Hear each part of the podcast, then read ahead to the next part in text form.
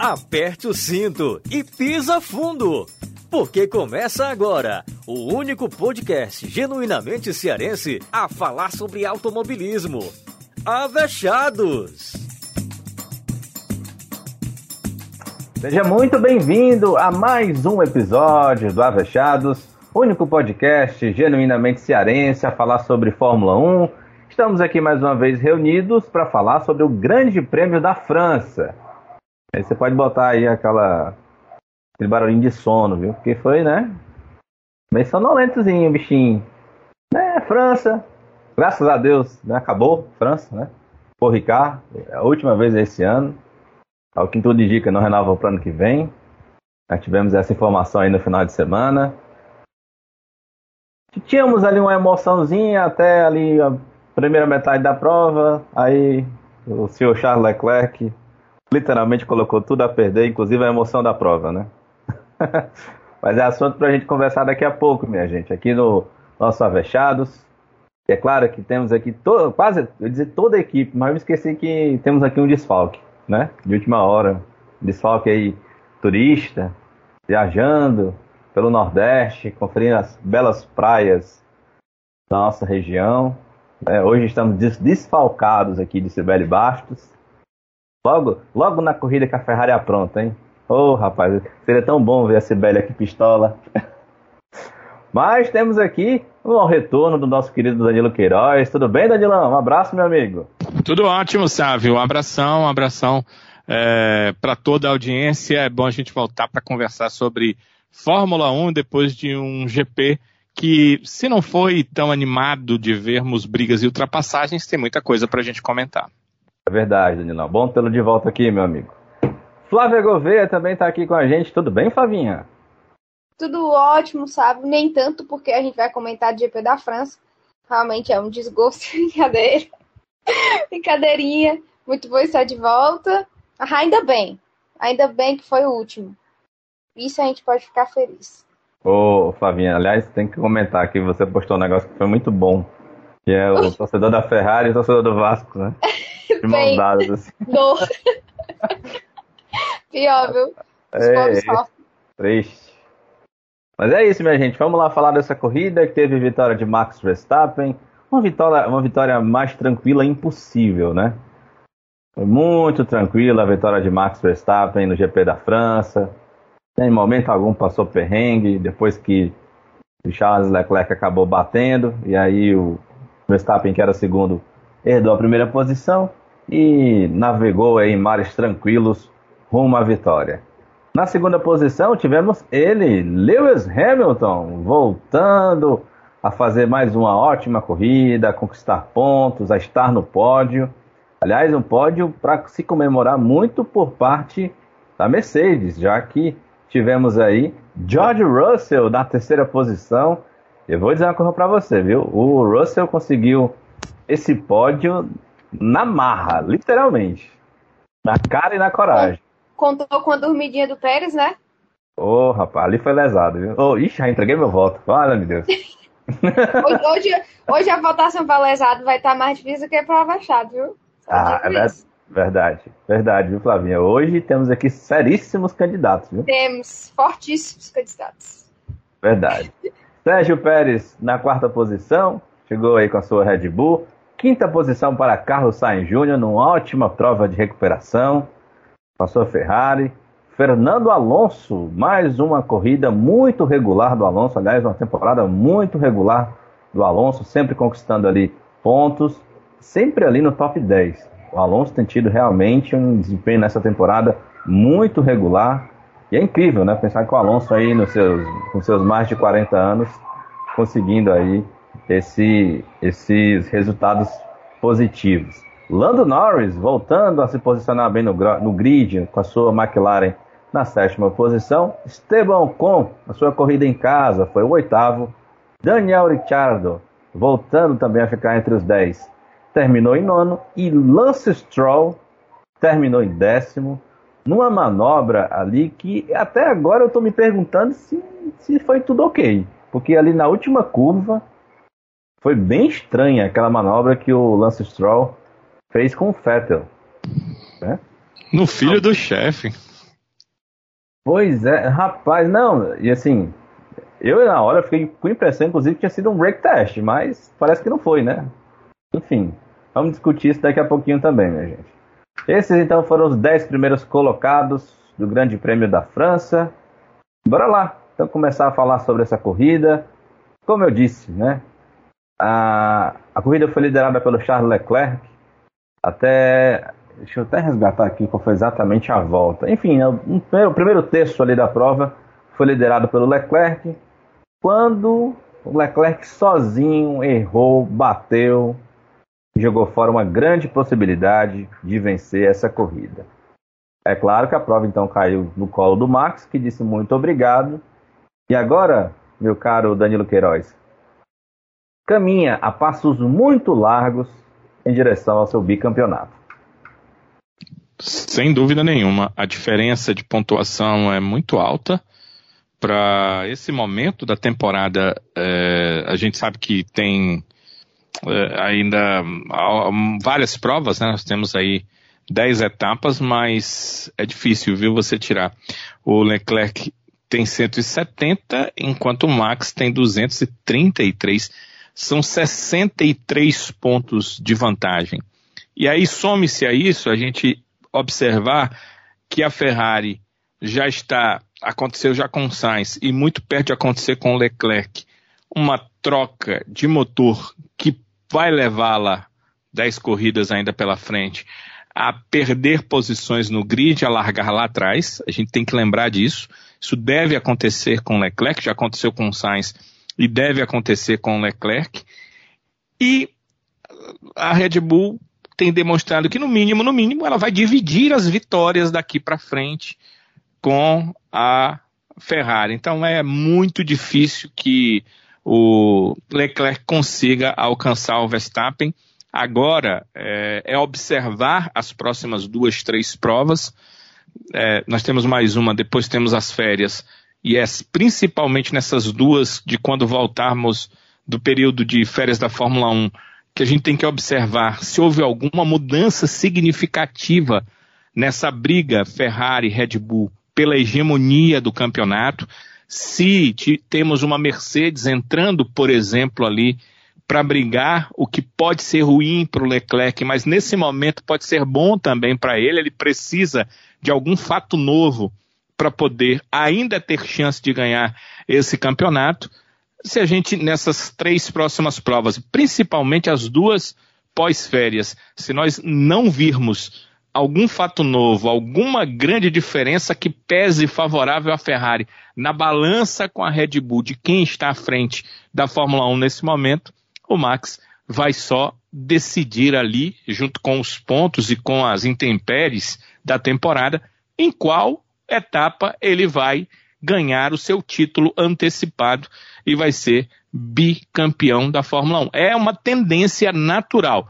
É claro que tem todas as questões que eu coloquei de possíveis mudanças, mas normalmente, pelo que a gente acompanha a Fórmula 1 já há algum tempo, é muito raro isso acontecer. É muito difícil isso acontecer. Nós não temos uma mudança de regras no meio do campeonato. Embora tenha algumas normas novas aí da FIA, mas não há uma mudança de regras. Os carros são os mesmos, os motores são os mesmos, as mudanças são de detalhes e a tendência natural, também não tem mudança de piloto e equipe, que uh, essa junção Red Bull e Max Verstappen que deu certo desde que o Max subiu para a equipe principal do grupo Red Bull possa é, ser levado em diante e aí o título de 2022 vai ficar muito perto do Verstappen. O que não quer dizer também, sabe, que nós não teremos boas provas e boas disputas daqui para frente, mas é, olhando para o campeonato, olhando para a pontuação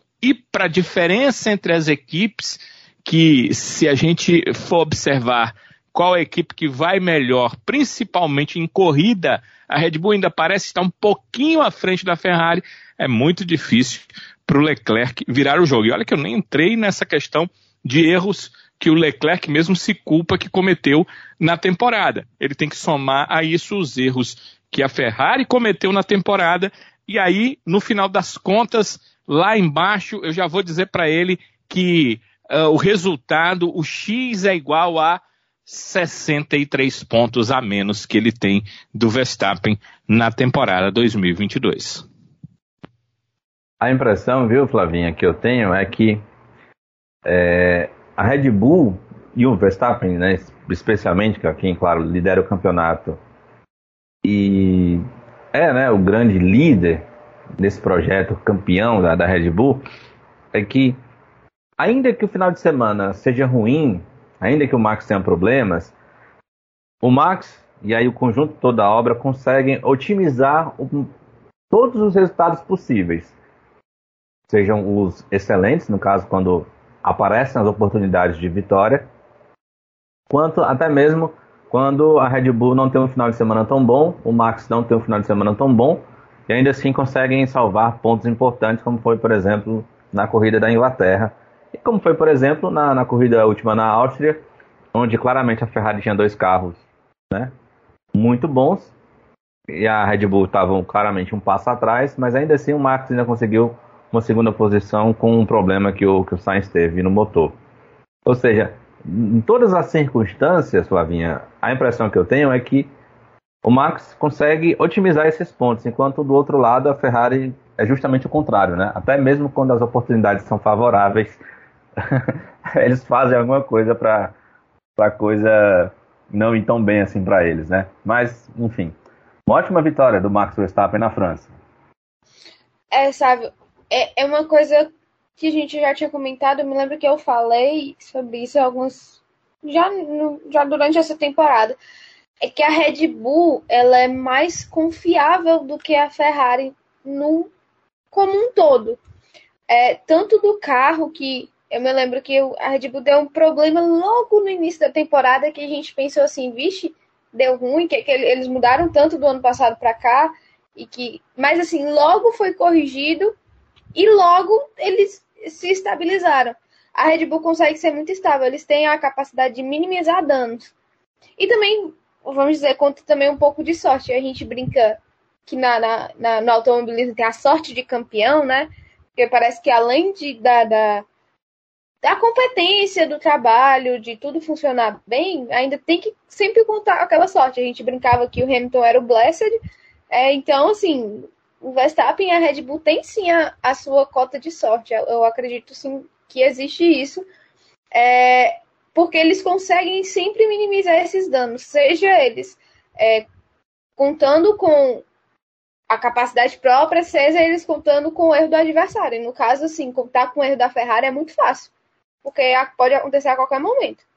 E é, eu não acho a Ferrari nada confiável. Por exemplo, esse final de semana, não a culpa foi do Leclerc. Ok, mas o Sainz teve problemas também com o próprio engenheiro por causa de punição. O cara não saber a punição direito, que é tipo, né?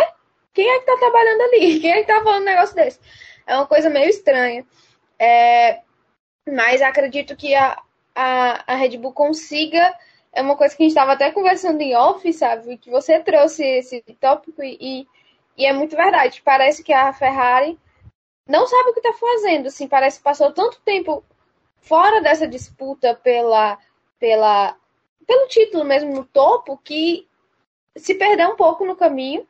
Ainda precisa retomar e conta com dois pilotos que não tiveram chances anteriores de brigar por título. Então, além da equipe estar um pouco desestabilizada, os pilotos não têm essa capacidade, capacidade de liderança, de tipo assim, de botar o carro nas costas e falar assim, vamos ganhar esse título. Apesar de serem pilotos muito bons, o Leclerc melhor ainda do que o Sainz, a gente sempre destaca isso, que o Leclerc é assim, um piloto fora da curva, ele é um excelente piloto, mas ele ainda não tem a, a maturidade suficiente para, assim, meio que realmente levar a equipe a, ao título.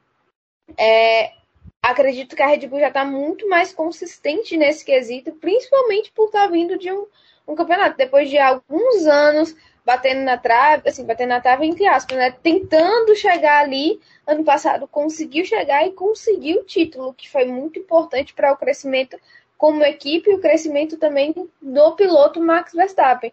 Então, acredito que realmente, é, isso você falou muito verdade, a Red Bull tem muito mais essa estabilidade, essa regularidade, eles conseguem minimizar danos até quando não estão no seu melhor final de semana podem contar com coisas como aconteceu com o Leclerc e eles realmente é, a vitória do Max em si foi muito tranquila. Assim, Max, é, depois que o, que o Leclerc fez aquela monstruosidade, o, o Max foi tranquilo para a vitória.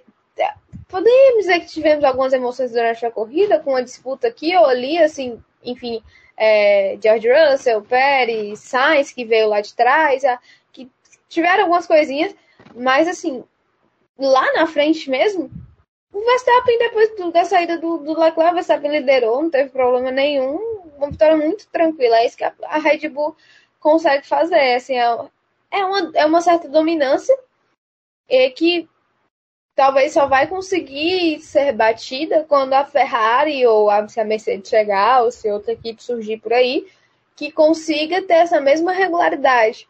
Era uma coisa que a Mercedes tinha antes e que a Red Bull tem hoje. Essa, essa questão da. Eles estão muito sólidos, eles estão muito firmes no trabalho que eles estão fazendo e conta sempre com a sorte também, que acaba proporcionando aí coisas grandes para eles. Pois é, eu estava vendo aqui, essa vitória do Max é, o colocou né, numa situação. Assim, vamos aqui primeiro para o aspecto histórico. Ele é o oitavo maior vencedor da categoria, né, igualou aí número de vitórias de nada mais, nada menos do que Jack Stewart, com 27 vitórias, tricampeão Jack Stewart. É, então aí passa a ser o oitavo piloto com o maior número de vitórias na Fórmula 1 com 27. E aí, enquanto vocês estavam falando aqui, meu povo, eu estava aqui fazendo uma boa, algumas continhas de matemática para falar sobre o quanto isso, quanto essa vitória do, do Verstappen, né, enquanto esse abandono por erro aí por causa do Leclerc, é, mexe com o campeonato a ponto de que hoje a diferença, viu, Danilo, é de 63 pontos. Sim. E aí, o que que temos? Temos ainda 11 provas a serem realizadas com essa diferença de pontuação de 63 pontos. Pela regularidade né, que a gente tem do Max, é, o Leclerc precisaria vencer pelo menos as 10 corridas dessas 11, pelo menos 10, e ainda fazendo volta mais rápida em cada uma, para que na última prova ele consiga estar tá pelo menos em vantagem na própria prova final, né, para conseguir ainda estar tá na briga pelo título. Isso pensando no cenário de que ele vença é, 10 corridas e o Verstappen termine em segundo em 10, pelo menos, né, diante da regularidade. Então é isso que ele precisa: vencer 10 das próximas 11 para tá, chegar na última prova com condição de ainda lutar para para ser campeão. É uma missão muito, muito difícil, minha gente. Sinceramente. Por isso que eu disse que eu acho é, é, só, e aí eu concordo muito com você, Danilo, só uma, uma situação muito, muito extraordinária para a Ferrari conseguir reverter esse título de construtores e também, no caso do Leclerc, né, que é o principal adversário assim, do, do Max, podemos assim dizer, reverter essa vantagem em relação ao Mundial de Pilotos também, porque é muito difícil, já por essa vantagem que o Verstappen conseguiu abrir a essa altura do campeonato. É, é o que eu estava falando. É, precisa de um fato novo, precisa que é, o Verstappen abandone com vitória do. Não pode ser uma prova só também. Eu penso que vencer 10 é muito difícil, não deve acontecer. Tem a questão de, como eu disse, o Leclerc provavelmente vai ter punição em relação à questão do motor. Até o fim são 11 etapas, como você falou. Até é, pensava que eram 10, eu tinha contado, porque eu contei pós-férias. E nós temos a Hungria no final de semana que vem. Se a gente levar em consideração todas essas questões, a gente vê que é, realmente muito difícil o campeonato mudar de mãos. É, o que a Ferrari tem que fazer, porque ela não tem que pensar é, com os olhos, com a cabeça da outra equipe, tem que olhar para si e tem que tentar fazer o melhor possível, colocar os seus pilotos em melhor situação possível. E nesse caso, como você falou, eh, de o Verstappen ficar em segundo, aí a Ferrari ela tem um trunfo, que é um piloto é, como Carlos Sainz, que é um piloto capaz. Não é um piloto apenas para fazer número. Não é um piloto apenas que vai é, trazer alguns pontos para o Mundial de Construtores. Mas é um piloto capaz de chegar e brigar por posição e até por vitória. Em seus melhores dias, o Carlos Sainz consegue brigar ali muito próximo do Leclerc. A grande diferença do piloto é, excelente para o piloto extraordinário é essa, né? O excelente piloto, ele, nos seus melhores dias, se compara ao extraordinário. O problema é que o piloto extra extraordinário, se ele tiver no seu melhor dia, vai ter que ter um outro com capacidade extraordinária para poder com alguma circunstância da prova, vencê-lo. Essa é a questão, é o que nós vimos ano passado na disputa do, do Verstappen com o Hamilton.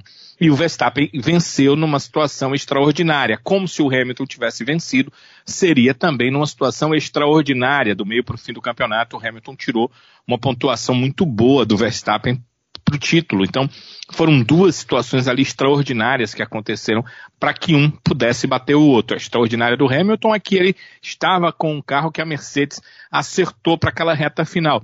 A extraordinária do Verstappen é que ele conseguiu naquela prova final todas as circunstâncias que cercaram para que ele estivesse atrás do Hamilton, mas com um pneu muito melhor para vencer a prova. Então, são situações que a gente tem que levar em consideração quando dois extraordinários brigam. Quando você tem um excelente como o Sainz, é muito bom para a equipe, porque ele pode fazer com que a diferença de pontos não seja só de 25 para 18, ou de 26, como você citou, no caso da melhor volta, sabe? Mas possa ser de 25 para 15. E aí a diferença seria maior. Ah, mas aí é, eu estou falando aqui na melhor das hipóteses, óbvio. Que um cara como Carlos Sainz ele não está lá pra, apenas para fazer número e para ver seu, seu é, companheiro de equipe ser campeão. Ele está lá também para disputar, para buscar vitórias, para mostrar que potencialmente tem condição de levar o título. Acho que nesse momento, se o Leclerc já é, fica com um ponto de interrogação sobre si mesmo em relação à capacidade de título, o Sainz que está abaixo já sabe que é, não vai ser possível esse ano brigar pelo título, mas ele quer mostrar para a equipe que ele tem a condição, a qualidade de um campeão. Então, ficam essas questões em consideração.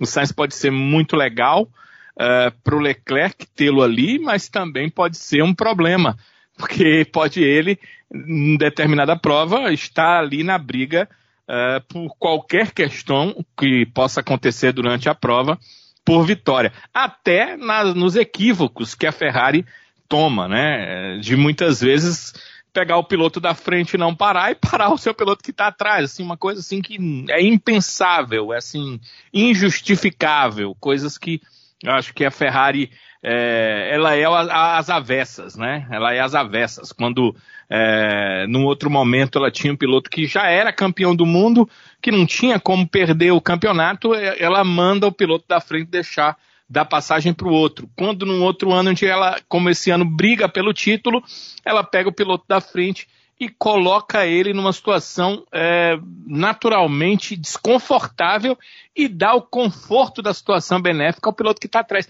São coisas assim que é, levam a equipe a estar 63 pontos atrás dentro do campeonato. O Leclerc se culpa pelos erros que ele cometeu, mas obviamente que se a Ferrari não comete, acho que a Ferrari cometeu muito mais erros nessa temporada, uh, estaria com seu piloto muito mais próximo do que o Max Verstappen. Agora, a gente tem que olhar uma situação geral, né? A Red Bull é uma equipe que está acostumada com essa briga pelo título. É, nos últimos anos ela foi ensaiando até que em 2021 ela conseguiu voltar a brigar pelo título, todo o staff, toda a equipe está muito centrada nisso, muito acostumada com isso, então é muito mais fácil na hora de tomar as decisões. A Ferrari está se reacostumando, é, foi muito tempo longe dessa disputa real pelo título, pela condição de campeã, e ela está reacostumando-se a isso, leva realmente um tempo, a gente tem que levar tudo isso em consideração. Agora, eles precisam tomar decisões, porque o que aconteceu ontem em relação ao Carlos Sainz é, foi típico de alguém que estava com medo de tomar decisão. E de que passou para o piloto na pista uma decisão que tem que ser dos engenheiros e tem que ser do box ele pode até fazer uma consulta em relação aos pneus, uma consulta ao piloto, se o pneu vai durar, em que situação está. Mas a decisão final precisa ser tomada dos boxes. E quando você é, coloca esse tipo de decisão nas mãos ou na cabeça do piloto que está ali na pista para pilotar e que não tem todas as informações que você tem no computador do box, você perde um tempo precioso que ontem foi perdido pelo Carlos Sainz e você pode levar até esse piloto a, a um erro. Você está discutindo coisas com o piloto que ele não deveria é, tê-las em discussão.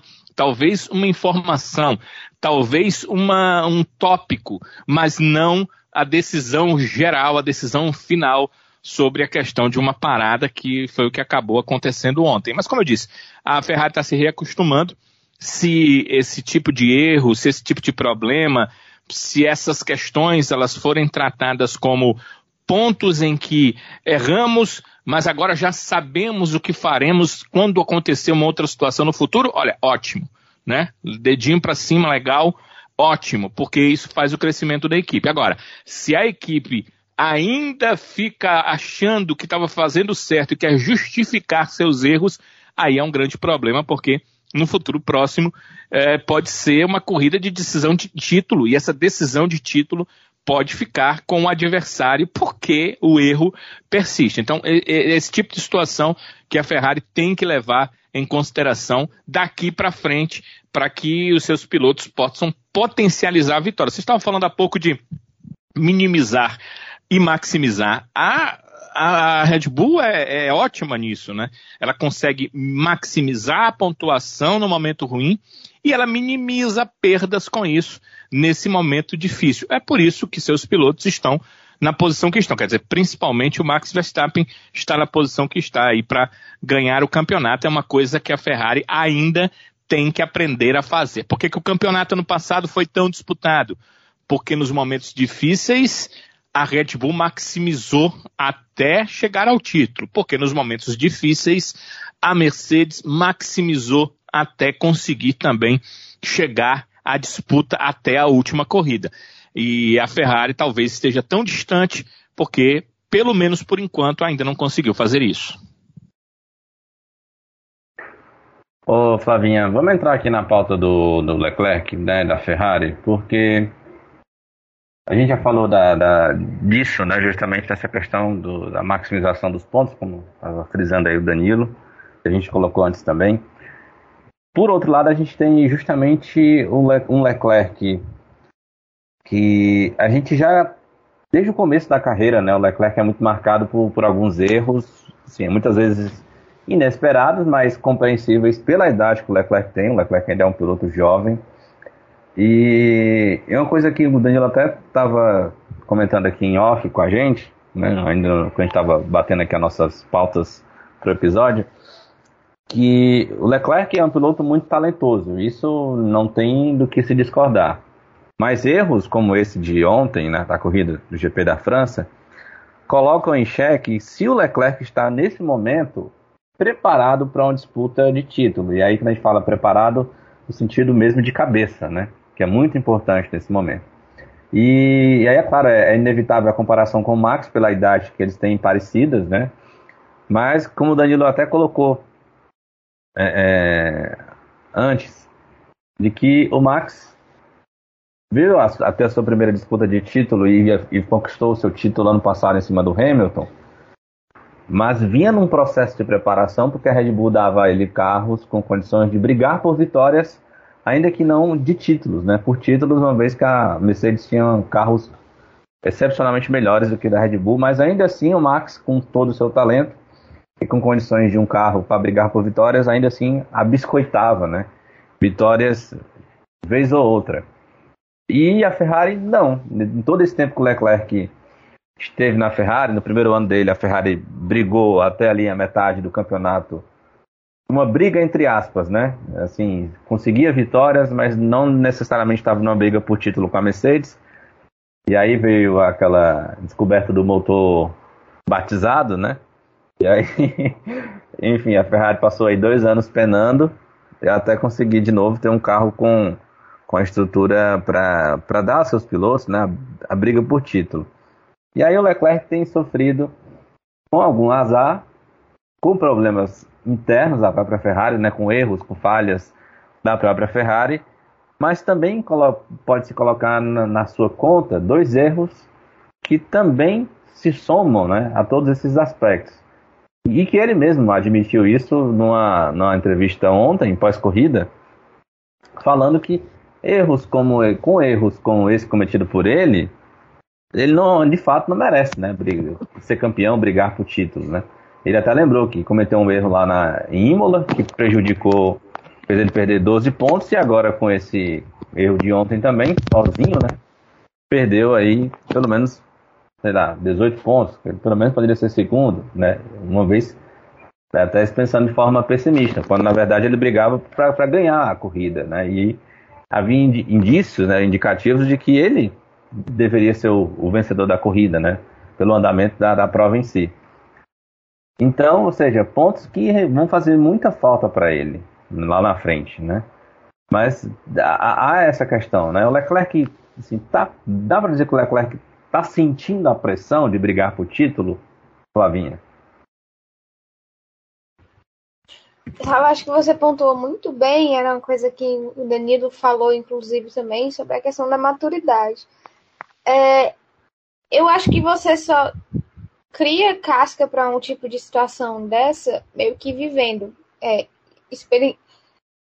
tendo essa experiência, porque assim, é, algo a se destacar é justamente essa questão do Max. O Max chegou ano passado para brigar pelo título depois de passar anos ali no topo. O Max já entra no topo, né? Ele já entra assim é, com pretensões muito altas. O Leclerc tinha isso, mas ele já estava de um lado de uma equipe que já estava um problema ali, andando meio coisando nas pernas, não entra direto, ele vai para Alfa Romeo, ele passa, fica ali no fim do grid, não tá brigando por nada.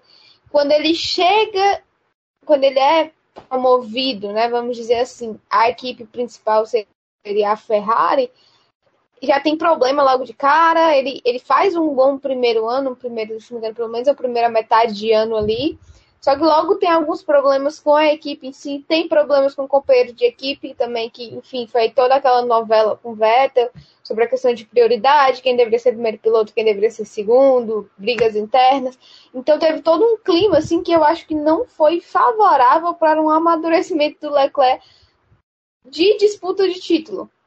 Meio que tinha tanta coisa acontecendo que acho que a, o, o, o men, a, uh, vamos dizer assim, o objetivo da Ferrari no momento não era brigar por título. Acho que ele não teve tempo para pensar em algo desse tipo. Assim, não tô meio que tirando a responsabilidade do Leclerc, não é isso. Eu acho que é, o ambiente não foi favorável para ele no, na, na Ferrari, por todos os problemas que, que a equipe teve.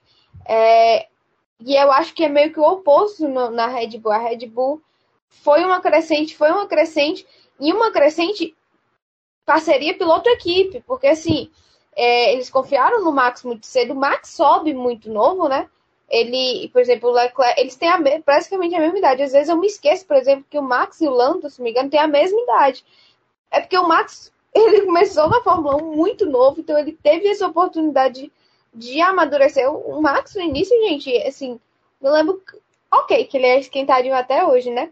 Mas Assim, ele era muito, era aquela coisa assim, meio adolescente rebelde sem causa, era um negócio assim, e isso também refletia na pilotagem dele. E a gente percebe que, ok, no ano passado tivemos vários problemas em que, tipo, ah, quem era errado? Max, Hamilton, os dois estavam errados, ninguém estava errado, acidente de corrida. Tivemos algum, várias perguntas dessas, mas assim, o Max amadureceu muito, porque ele teve um ambiente favorável a isso.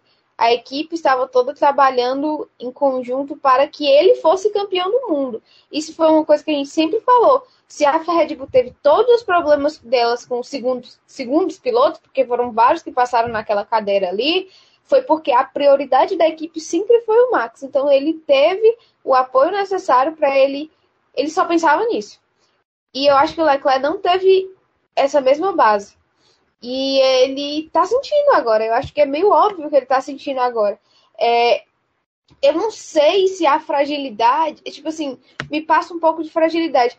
O gri, aquele grito que ele dá, assim, é um grito muito desesperado no rádio depois dele bater ontem. Assim, não sei se vocês tiveram a mesma impressão que eu, mas, mas você sente o desespero da criança. Um, foi um grito assim que. Meu Deus. Tem um vídeo, Flavinha. Desculpa te interromper. Tem um não, vídeo. Bem. Tem um vídeo que até a própria, acho que a própria Fórmula 1 postou ele no perfil oficial. Ele saindo do carro. Assim, desesperado, sabe? Aquela pessoa assim que, que sabe que fez assim, ele tá desestabilizado, sabe? sabe? É, muito Eu isso, acho que é a palavra. É, ele, eu acho que eu, o conjunto do Leclerc, é meio que assim, é, eu, eu sempre tive a impressão do Leclerc ser um piloto já muito. Ele já tem um. um eu acho ele um, um, maduro, mas assim. Estamos percebendo algumas coisas que faltam nele ainda. É, e acho que uma das coisas que falta talvez seja liderança com a equipe. É, é, é porque a Ferrari é uma instituição muito grande. Então, para você chegar um piloto lá e assim meio que impor sua voz, eu sei que não é fácil. Ainda mais pro próprio Leclerc, que não é foi campeão de nada ainda na Fórmula 1, que é, não teve uma disputa real por título. Então é muito complicado para um piloto como Leclerc chegar e impor a voz. Mas isso foi assunto de debate na verdade em episódios passados. A Sibeli falou muito sobre isso, sobre a questão do Leclerc, ele tem que se impor também. Às vezes, acho que até você sabe, usou aquela expressãozinha assim que eu não vou falar porque eu vou me poupar. Mas assim, falta um pouco de ímpeto, sabe? Falta um pouco de coisa. Não estou dizendo ontem necessariamente. É, mas eu vou falando, por exemplo, alguns erros que a Ferrari cometeu. Falta uma organização como equipe, uma coisa que favoreça o piloto, porque erros. É, o Binotto estava até na, na entrevista pós-corrida falando sobre essa, esse esse acidente, vamos dizer assim, essa, esse erro do Leclerc e ele, ele meio que defende, né? Porque ele fala assim, o, o Leclerc estava no limite, quando você está no limite, coisas assim acontecem.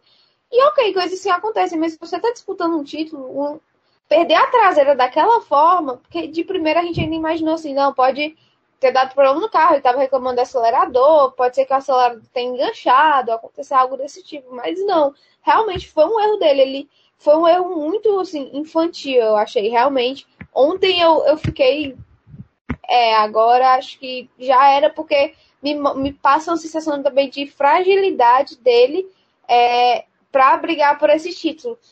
Acredito que, mas por tudo que eu pontuei aqui, eu acho que é um conjunto de coisas realmente que, que tira um pouco essa oportunidade do, do Leclerc, porque que ele é um piloto excepcional, eu acho o Leclerc assim, pelo que ele foi mostrando em determinados momentos, acho que o Leclerc é um piloto de alto nível. Ele é um piloto, sim, para brigar por título.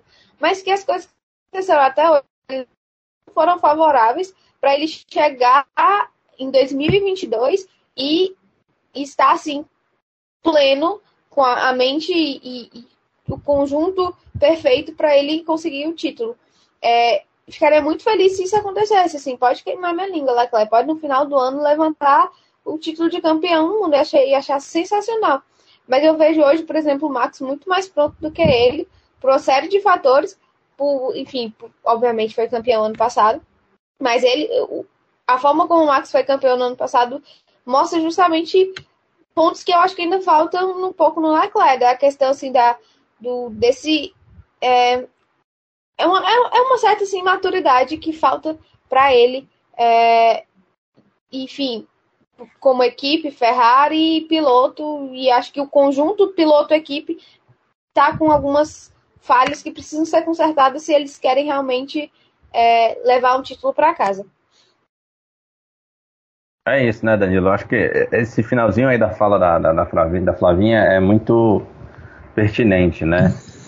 Juntar o conjunto, conseguir sabe, dar o ponto da língua no conjunto piloto e equipe é o que tem realmente faltado à Ferrari esse ano, né? Mesmo tendo um carro bem nascido, mesmo tendo um carro que proporciona seus pilotos vitórias e até uma briga por título, é, tava, enquanto a Flavinha estava falando, eu estava vendo aqui uma entrevista do Max, o próprio Max falou que, é claro, é muito bom estar com essa vantagem que ele tem, né, de pontos, mas que claramente as circunstâncias é, é, colaboraram a mais né, para ele, para que essa vantagem seja maior. Ele meio que disse que essa vantagem é como se ela não fosse justa, né? em cima, é claro, do trabalho, pensando no trabalho que a Ferrari executa, né? Se não fossem os erros piloto, erros da equipe, por muitas vezes, até alguns casos, azar, né? É, é, claro que essa vantagem deveria ser menor. O próprio Max reconhece isso. É, é, é, é realmente é, é, algo assim complicado, né, Danilo? Especialmente para a Ferrari que tem tanto, tanta história em disputa por títulos e depois de anos em que a equipe não conseguia entrar numa disputa, quando tem a oportunidade tem, tem falhado tanto, né? Conjunto piloto e equipe. É, primeiro vai para uma disputa contra uma outra equipe é, muito mais bem preparada que ela, né? Como a gente dizia há pouco, que tem disputado nos últimos anos. Estou falando da Ferrari. A Ferrari tem um piloto que parece capaz do título. E é exatamente o piloto que está disputando o título, é o Leclerc. Só que vamos ver aqui as diferenças. Por exemplo, uma equipe Ferrari que chega para disputar o título depois de anos sem estar ali disputando sequer vitórias, né? vitórias reais ali é uma equipe que disputa vitórias em sequência. Já faz anos que a Ferrari não, não faz isso. Então, esse é um caso. Ponto para a Red Bull. Aí você pega o piloto que vai disputar com um outro piloto. Para começar, Max Verstappen é campeão mundial. Leclerc não é. Segundo, Max Verstappen passou a temporada 2021 inteira disputando o título com um dos maiores pilotos da história da Fórmula 1, que é Lewis Hamilton. E ainda não teve essa condição o Leclerc. Quando ele teve disputa com um piloto com qualidade, ele estava na mesma equipe com o Vettel e o Vettel demonstrou, né, lá na Ferrari e pós-Ferrari, que não vive os seus melhores momentos. Enquanto parece que a disputa de Verstappen com Hamilton, Verstappen pega o Hamilton se não nos seus melhores momentos, mas muito próximo disso. Né? Eu acho até que sim. Uh, o Verstappen levou o Hamilton a conseguir uh, juntar toda a capacidade que ele teve em todos os seus momentos de carreira e colocar ali na temporada 2021, porque parecia perdida num dado momento e ele conseguiu equilibrar para o final da temporada. Ou seja, olha a experiência que o Max Verstappen adquiriu. Leclerc tem 93 GPs na Fórmula 1. Não é nenhum garoto iniciante na Fórmula 1, mas ele tem 93 grandes prêmios de Fórmula 1. Max Verstappen tem 153. São 60 grandes prêmios a mais. São três temporadas inteiras a mais do que o Leclerc. Enquanto Leclerc estreava por uma equipe B, que era Sauber, Alfa, o Verstappen já era um piloto de equipe principal e já considerado pela sua equipe um futuro campeão mundial. O cara em quem a equipe depositava todas as fichas e esperanças para um título mundial. O Leclerc chegou a isso quando chegou na Ferrari, só que aí o Verstappen já estava num outro degrau. É, é, são essas as questões que fazem a total diferença para essa competição, para esse ano para o 2022. Está definido? Está acabado por causa disso? Não. Tem uma coisa que pode mudar tudo, que é a Ferrari, de repente, conseguir o pulo do gato e fazer o carro que vai ser superior ao da Red Bull em pelo menos 90% dos GPs daqui para frente. Se ela fizer isso e o uh, uh, Leclerc tiver a capacidade te, teoricamente ele tem essa capacidade, mas se ele tiver na prática a capacidade de vencer a maioria das corridas daqui para frente, essa conta que o Sávio fez de vencer todas com o Verstappen em segundo, ela muda, porque é, vai ter um momento que vai dar um problema no carro uh, da Red Bull por alguma circunstância, tem largada, uh, que pode levar o carro, o piloto aí um pouco mal, uh, a acontecer uma batida. Tem o imponderável. Se a Ferrari passar a ter o carro superior, a supremacia, que coloque, por exemplo, o Sainz em condição de disputa com o Verstappen e o Leclerc bem à frente, o Leclerc ainda tem chance de ser campeão. Agora, se depender do, do, dos dois muito próximos ali, com todas essas questões que eu coloquei, de experiência que o Verstappen tenha mais e de experiência que a Red Bull tenha mais, na busca por um título, principalmente a experiência de 2021, porque está muito forte aqui nas nossas cabeças que acompanhamos, imagina na cabeça deles, que tiveram que pensar o que fazer para superar a Mercedes e chegar a um título. A gente tem que levar em consideração isso, porque é, essas questões aqui são, são aquelas que fazem a diferença. É aquele pontinho, mas é aquela circunstância que te leva ao título. É aquela oportunidade que você não perde e que vai te dar pontos importantes para que lá no final some-se a pontuação do vencedor. Então, são essas as situações. Agora, queria falar um pouquinho na questão do Leclerc. A gente tem que entender, é, porque às vezes a gente quer fazer comparações 100% tem que entender que o Verstappen, em um momento da sua carreira, também bateu, o Verstappen também abusou, o Verstappen também destruiu seus carros, e isso era um momento de aprendizado. A questão é que o Verstappen pôde fazer isso já numa equipe grande, já brigando por primeiras posições e muitas vezes por pódios e até por vitórias. Ele pôde fazer isso sem o peso de estar lutando pelo título do campeonato. A questão do Leclerc é diferente. Ele está em condição de vencer corridas e até de brigar pelo campeonato. Ele é o vice-líder do campeonato, mas ele se encontra numa situação aonde ele já briga pelo campeonato. Então existe esse peso que o Verstappen não precisou ter no primeiro momento e que o Leclerc no primeiro momento em que ele realmente ter um, tem um carro para luta pelo título, ele já está com todo esse peso nas costas. E tem um peso adicional, que é o peso adicional de você correr pela Ferrari. É um peso adicional porque é a Ferrari, é um peso adicional porque uh, a mídia italiana ela é muito forte na questão do automobilismo e é um peso adicional porque o Leclerc foi um cara padrinhado ali pela Ferrari em toda a sua carreira para a chegada a Fórmula 1. Então tem todas essas questões que têm que ser levadas em consideração. E aí, quando eu digo da comparação, é que não pensem que o Francisco vai agir igual ao Pedro. Não pensem que Verstappen e Leclerc vão agir de forma igual. O, Leclerc, quando o, é, comete um erro, ele é muito passional. Ele é um cara que vai dar os gritos que ele deu, ele, ele é um cara que vai sair frustrado, ele é um cara que vai jogar a culpa, a culpa em si mesmo. É, é ele, é o Leclerc, ele é assim.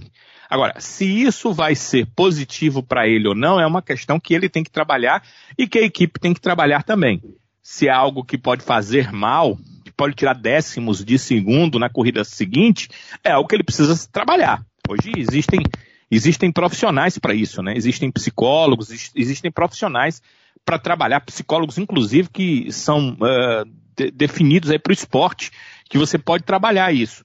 Agora, se é uma coisa dele e se isso não faz mal dali para frente, é um desabafo natural que vai acontecer. Você não vai esperar isso do Hamilton, você não vai esperar isso do Verstappen, você não vai esperar isso de nenhum outro piloto que passou ou passa pela Fórmula 1 com condição de vencer. É que cada um tem sua forma de agir.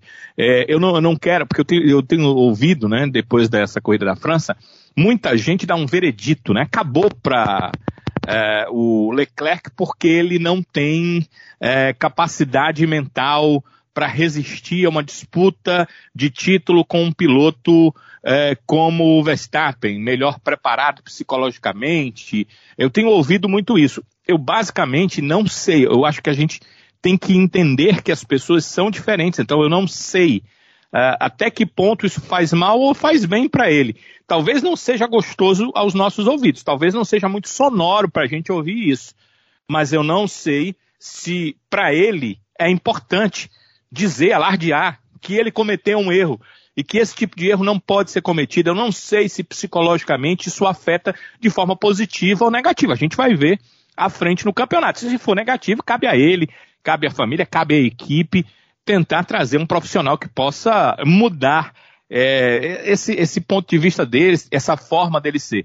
Mas eu não vejo, até aqui não vejo nada de errado, né? Vejo só um piloto dizendo aquilo que ele pensa, aquilo que ele sente. A gente está vendo uma Fórmula 1 que há muito tempo é muito podada, é, os pilotos pensam uma coisa, mas falam outras.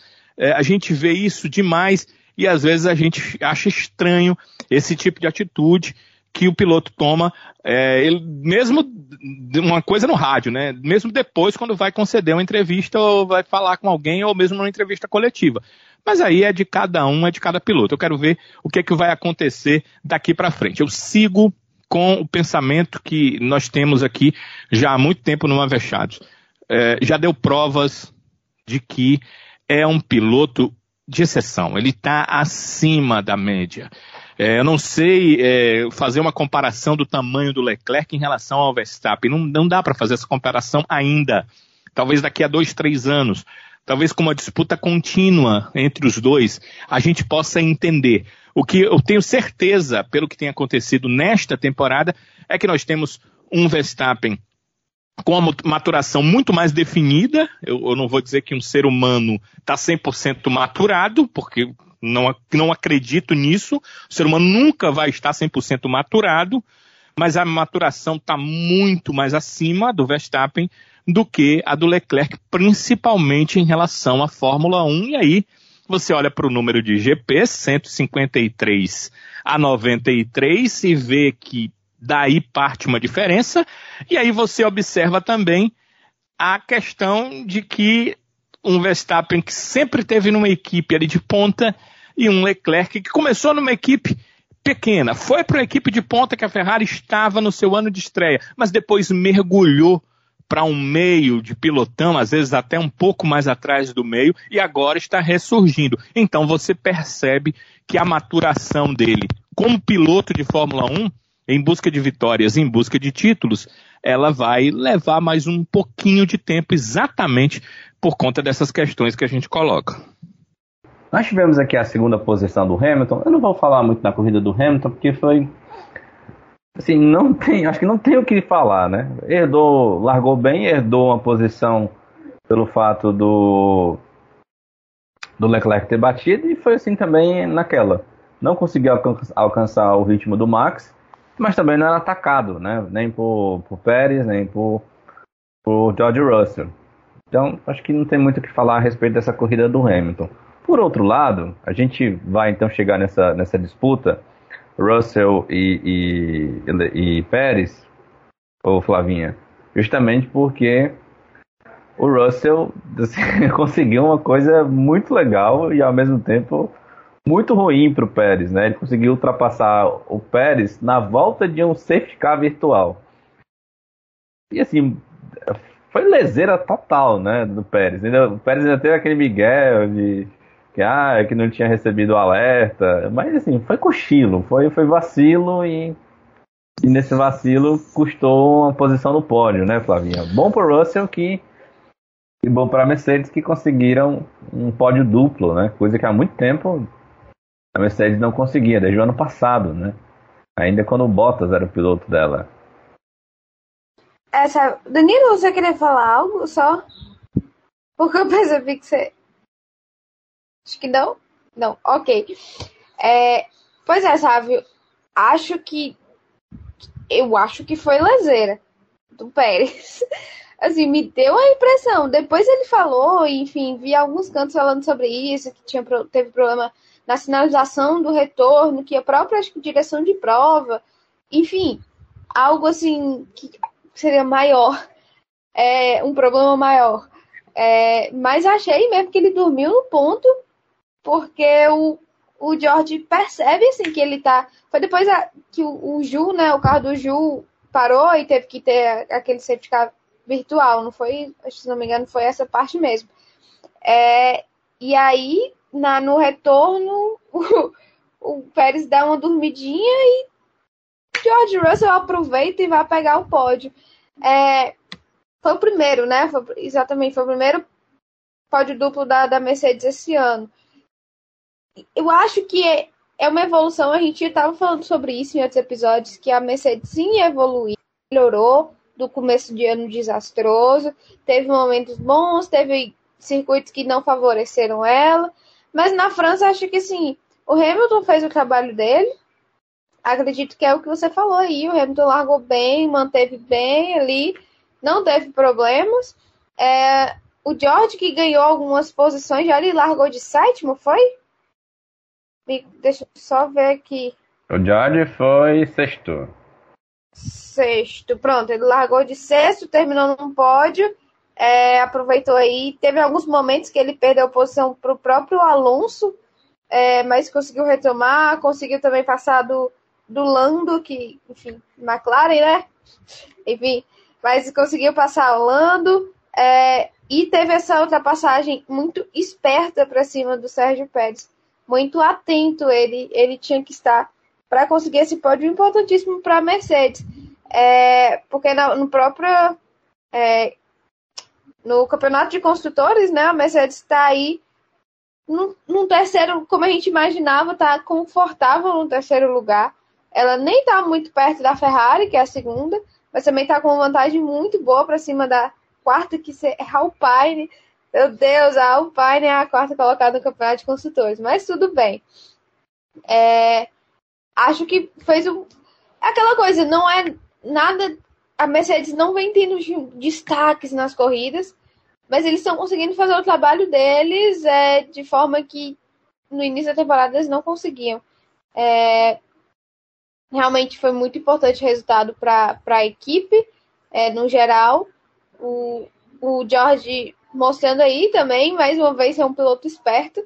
Acho que isso é uma característica muito dele. É, ele é muito ligado, ele é muito oportunista, assim, ele consegue é, fazer. A gente tinha falado sobre a Red Bull, questão de maximizar algumas coisas. O George tem esse poder, ele já faz isso na Williams, maximizando os resultados na numa equipe acabada, um carro horrível, é, e ele conseguia tirar leite de pedra, a gente costumava dizer. E agora na Mercedes, um ano que não tá.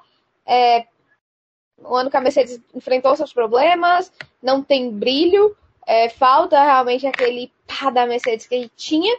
É, e mesmo assim ele consegue algumas coisinhas assim para destacar. Então é, é bem legal torço muito, assim, no mundo perfeito, para mim a Mercedes estaria bem e teríamos três equipes disputando lá em cima, disputando de verdade, porque a gente sabe que às vezes a Mercedes fica num limbo ali, ela nem chega no, na Ferrari, na Red Bull, também não é muito atacada atrás, então fica aquele meio termo ali, é, confortável, como eu disse. Mas resultado importante para a equipe, é, pódio é legal ver o Hamilton e o George Russell. Eles mostram muito cumplicidade, assim, né, no, fora das pistas, a questão do Russell, de reconhecer é, a carreira, a experiência, a grandeza do Hamilton, querer aprender com isso. E aí, juntos no pódio agora, agora pela primeira vez, é legal também de acompanhar. Danilo, é, tava até vendo aqui o nosso querido Helmut Marko deu uma, uma, reclamada aqui. Primeiro, uma informação que eu acho que é mais primordial é que a própria FIA né, emitiu um comunicado depois da prova dizendo que, de fato, é, teve um problema no, no hardware é, e que o sinal do, do Virtual Safety Car foi liberado, foi emitido duas vezes, né? Mas que isso aconteceu não só com o Tcheco, aconteceu para todo mundo. Então todo mundo se ligou do que tinha que fazer. Só o tempo o de reação dele é do George foi bem mais rápido, né, sabe? É, só Esse o Tcheco que ficou, que ficou lesando. E aí, para completar, o Helmut Marko ficou tão arara né, com o, o, o vacilo do, do Pérez que disse que parecia que ele tinha tomado tequila. Mas, é claro, foi ironizando, né? tom de brincadeira aí, mas acho que é aquela brincadeira, viu, Danilo, que tem um grande fundo de verdade, né? Mas será que ele faria isso com o Verstappen? Naturalmente não. sabe claro o de Pisa, né? Não. É, o que, Olha, o, que... o Marco só sabe fazer duas coisas, Daniel: reclamar e defender o Verstappen. Duas coisas que ele é. sabe fazer. Ah, o que acontece é, é o seguinte: é, eles emitiram um comunicado dizendo que o Virtual Safety Car ia acabar. E aí é, seria em 15 segundos. Só que foi uma informação errada do software que a pista estaria limpa. E ainda não, não estava limpa. Então, passaram-se os 15 segundos e o Virtual Safety Car não, não foi encerrado.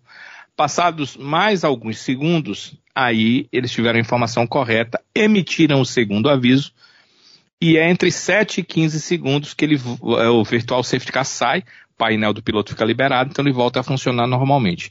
O que, que aconteceu com o Pérez? Os pilotos têm um delta para seguir. O que, que é esse delta? A gente sempre ouve, ah, o delta para seguir, tem um delta para seguir. Você tem que reduzir a sua velocidade a um percentual ali em torno de 60 a 70% do que normalmente o piloto faz, está é, fazendo na prova, né? Então você tem que diminuir aquela velocidade. Nessa redução de velocidade que tem que ser feita, você pode ficar ao máximo dela, ao máximo permitido de redução, ou um pouco aquém. Os pilotos normalmente ficam um pouco aquém, e na hora de partir, eles já sabem que faltam ali os é, no máximo 15 segundos, que é aleatório, não é, não é 15 segundos exato, não é 7 segundos exato, 27 e 15 segundos. Eles já sabem naquela faixa de 15 segundos que vai voltar o safety car. Então o que é que eles fazem? Eles estão fazendo abaixo, abaixo, abaixo. Quando vai voltar, recebem um comunicado, eles já apertam para o máximo. Só que o Pérez, na, no primeiro momento, quando ele recebeu que ia voltar, ele apertou para o máximo. Então ele ficou no máximo muito tempo esperando esse virtual safety car que não veio. E quando veio a nova comunicação, ele teve que baixar. E quando chegou a hora do safety car voltar, ele não pôde ir ao máximo do delta permitido, porque se ele fosse ao máximo do delta permitido, ele passaria do delta geral, do tempo de safety car, e seria punido. E por isso que o Russell chegou nele. Deu para entender? Essa foi a situação. Por isso ele está reclamando. Aí você diz, por que, que os outros pilotos não aconteceu com outros pilotos? Se você for no lifetime da Fórmula 1 e voltar, porque ele faz agora, mesmo se for no lifetime da Fórmula 1, você voltar para aquele momento, você vai ver que vários pilotos, ocorreu com vários pilotos a proximidade de outros que não estavam mais tão próximos, ou em outros casos, o afastamento de que estava na frente não estava tão próximo. O reclamão foi o Pérez, porque no caso dele ele estava próximo já e perdeu a posição. Mas houve com vários pilotos naquele momento. Só que calhou de com o Pérez a proximidade do Russell fazer com que ele perdesse a, a, a posição e aí ele reclamou mais. Mas vários pilotos sentiram isso. A FIA errou, tanto que emitiu um comunicado, porque ela sabe que errou, porque eles têm os tempos lá, porque eles sabem que fizeram diferença em questões pontuais ali na corrida. Eles erraram realmente, foi um erro que prejudicou realmente o Pérez e a Red Bull, claro, saiu com essa porque era o Pérez, né? Se fosse o Verstappen tivesse acontecido isso, a Red Bull estava aí dizendo que a FIA sempre atrapalha, que torce para a Ferrari, para a Mercedes, só não torce para a equipe deles e essa coisa toda. Então, essa é a situação. Embora que o Pérez deveria ter percebido quando passaram-se os 15 segundos ali e não voltou, e diminuído a sua velocidade do delta para não ficar numa situação incômoda quando a pista realmente voltasse a ser liberada. Então, é essa situação, né? Às vezes a gente diz que o piloto é bobo, é, acabou sucumbindo ao piloto melhor e tal. Eu acho o Russell muito melhor que o Pérez, mas nessa questão a FIA facilitou. Acho que o Russell ia passar de qualquer jeito, mas acho que a FIA facilitou as coisas, não é, porque quis, né? Mas por conta dessa situação que, segundo eles, foi um erro de software. O software emitiu um comunicado para eles, uma informação de que a, a pista já estava limpa. E na verdade a pista não estava e eles tiveram que aguardar algum tempinho a mais para a liberação e aí aconteceu isso que eu, que eu expliquei. Tá aí então, minha gente, explicações a respeito né, dessa disputa, que apesar de tudo foi uma ótima disputa entre os dois pilotos na pista, né? É, foi bom de se acompanhar essa disputa entre eles dois. É, minha gente, temos aqui o Carlos Sainz na quinta posição. Acho que uma ótima corrida de recuperação do Sainz. Alguém quer pontuar alguma coisa? Além de, de dizer, né? A gente teve, é claro, também um vacilo aí da Ferrari com o Sainz, não só na questão do pit stop, quanto também na estratégia, né? Porque temos que lembrar que o, o Sainz chegou a estar em terceiro, é, passou o Russell, passou o Pérez, né? Porque tinha pneus diferentes, né? Tinha um pneu médio. E ao que tudo indicava, tinha condições de ir até o final da prova, mas aí depois que teve que passar o Pérez, aí a Ferrari chamou o Sainz para o box e aí é, ainda conseguiu recuperar ainda a quinta posição, né? Chegou a parar em, em oitavo, né? Depois conseguiu ainda ultrapassar mais três carros e terminar pelo menos em quinto. Mas outro vacilo da Ferrari também, né, minha gente? Alguém quer pontuar alguma coisa a respeito disso? É, na questão dele trocar, ele estava correndo risco de um furo de pneu. Pelo menos essa é a informação que a Ferrari passou, né, para quem estava lá na, na, na, é, na pista. Ela, ele corria a, o risco de um, de um furo de pneu, de um problema. O pneu já estava no máximo, então que ele precisava parar por conta disso. Aí eu acho que o erro da Ferrari foi que deixou para parar muito em cima, já que ele ia ter pneus novos para atacar no final. Por que, que ele não parou um pouco antes e aí não voltou com maior tempo ali de pneu para poder atacar e talvez chegar, como eles mesmos achavam que seria possível, numa quarta colocação no mínimo. Foi o que eu Acho pensei que, é também. Mais uma vez a Ferrari vacilou, né? É, mas se não tivesse né, prejudicado ele no pit stop, né? Ainda Além disso, exatamente. ter errado a estratégia ainda, né? Você quer pontuar alguma coisa, Flavinha, a respeito do Sainz? Ah, não, acho que, assim, foi um. um... Eu, eu sou muito chata quanto a isso. Mas eu vou falar, não fez mais que a obrigação dele. Com o carro melhor, tava lá atrás, tinha que passar medo, tinha que terminar uma colocação melhor. É, acho que teve, teve enfim, esses probleminhas aí, como vocês falaram. Mas, enfim, foi uma boa corrida de recuperação, sim. Mas eu, como eu falava isso pro Pérez, quando o Pérez é mestre em fazer isso, né? Ir lá para trás e começar e, e sair sair passando todo mundo. Então, assim, acho que sim foi bom, mas não fez mais sua obrigação. Estou sendo a voz chata, já que a Sibeli não está aqui para dar o puxão de orelha na Ferrari, eu, tô, eu vou fazer isso por ela. Tá aí, então. é, meu povo, daqui para vocês querem acrescentar algo a mais a respeito da corrida, né? É, algum outro ponto antes a gente ir para nossa graças votação? a Deus que foi a última. né? Só isso mesmo. Danilo, você quer acrescentar algo mais? Não, acho que é, é, acho que é isso mesmo. Acho que o que a gente já disse tem, tem tudo a ver, né, com a disputa do campeonato e a corrida em si. É. Só vou, eu até mencionei aqui no começo, é, vocês já viram aquela, aquela manobra final ali do, do Stroll na disputa com o Vettel? É, eu achei muito estranho, sabe? Na, na última tomada de curva, já para a reta final, o, o Stroll diminuiu a velocidade assim, de uma forma mais brusca. É tanto que o Vettel ainda dá um toque, né? Na, na traseira dele. Ninguém mencionou nada depois, mas eu achei estranho no momento. Vi até algum, nas redes sociais alguém. É, eu, eu acho, sabe? Eu acho é que o Vettel vinha com velocidade demais ali. É, eu acho que aquela era a tomada e a velocidade diminuía. Eu acho que o Vettel vinha com velocidade demais, tanto que você vê a forma como ele faz aquela, aquela curva em seguida, né? É, eu acho que ele vinha com muita vontade de passar o companheiro dele para ganhar o pontinho, mas na última volta é muito complicado, né? Se fosse na penúltima volta, ele teria a condição pelo DRS, mas a última volta realmente fica muito complicado. É, então é isso, minha gente. Vamos lá então para nossa eleição. Você que sempre vota com a gente, nos ajuda a escolher aqui o lesado e o avexado do Grande Prêmio da França. É claro que a gente sempre começa aqui com o lesado e a vinheta.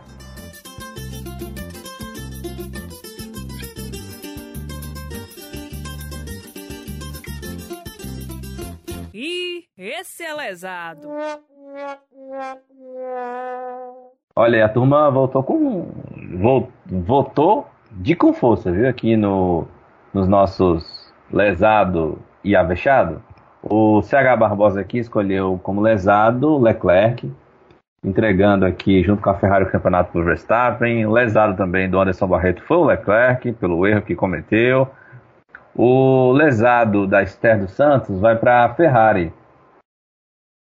é, pelos erros com o Sainz, né?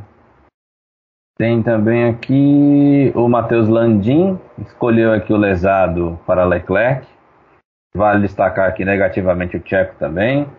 O lesado aqui do Adalto Júnior foi também o Leclerc, mas ele também destacou aqui o Tcheco e o Guaniju. Uh, e também aqui o lesado do Tadeu Alves vai para o Pérez, né, por ter vacilado aí no safety car. Mas quem leva o lesado da galera é o Leclerc, Charles Leclerc da Ferrari. Flavinha, sua escolha? Ah, não tenho nem dúvida, Leclerc total. Ele sozinho botou a, a corrida dele no saco, botou também assim. É difícil afirmar isso, mas é realmente ele dificulta muito a situação dele no campeonato. Então, meio que talvez tenha sido uma corrida decisiva. E a gente reclamou tanto, deu tanto lesado, quis tanto dar o lesado para a Ferrari pelas besteiras que fez. E aí uma besteirada das grandes, culpa única e exclusivamente dele. Então, assim, lesado é o Leclerc, sem dúvida. Aí a escolha da Flavinha, então. Danilo, seu voto, para quem é o lesado? Sim, é para o Leclerc, ele tinha corrida na mão, né, fruto do trabalho dele mesmo, junto com a equipe, de ter o melhor carro, de fazer a pole, de conseguir manter nas primeiras voltas. Parecia que iria realmente ganhar a prova e aí acaba sozinho cometendo esse erro que foi fatal. Então, foi o Leclerc sim o, o lesado desse GP da França. É, meu povo, então vamos, vamos para para unanimidade. Apesar de que, assim, pela acepção da palavra, né, para mim o lesado teria que ser o, o, o nosso querido Checo Pérez, né? Mas, em razão, assim, do peso do erro, né, eu vou também votar no Leclerc é, justamente por, por isso, por ter tido uma grande oportunidade de continuar vivíssimo na disputa pelo título, mas cometeu um erro que é imperdoável, né? E isso colocou numa situação muito, muito difícil de campeonato de pilotos, então perdeu a vitória, né? E acima de tudo se colocou numa situação muito difícil em relação ao campeonato. Então, voto também no Leclerc para lesado, mas registrando aí esse essa menção desonrosa também para Checo Pérez pelo vacilo aí com o safety car virtual. Então é isso, Leclerc leva o prêmio de lesado. Bora lá pro avexado? E a vinheta. Se garantir muito, mas se garante, se garante, se garante, mancha. Eita, que esse é avexado. Só escolheu aqui como avexado Sainz, o CH Barbosa votou, fez o que pôde para conseguir bons pontos. Também foi a escolha do Anderson Barreto, se não fosse os vacilos da Ferrari, tinha até beliscado um pódio. E o Anderson até colocou aqui como menção honrosa Russell Hamilton. É, menção também aqui de avexado da Esther dos Santos para Carlos Sainz. Com menção honrosa também para Russell. Excelente corrida. O avexado do Matheus Landim também foi o Sainz. É, também com menções honrosas aqui para as duas Mercedes.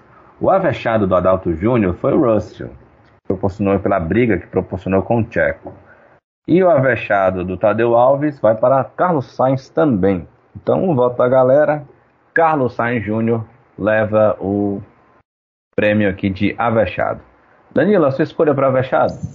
Oh, não foi espetacular, não. Eu concordo com o que a Flávia disse. Você tem um carro melhor, então você tem a obrigação de sair lá de trás e ficar pelo menos ali entre os seis. Como o Leclerc já tinha batido, tinha que ficar pelo menos entre os cinco.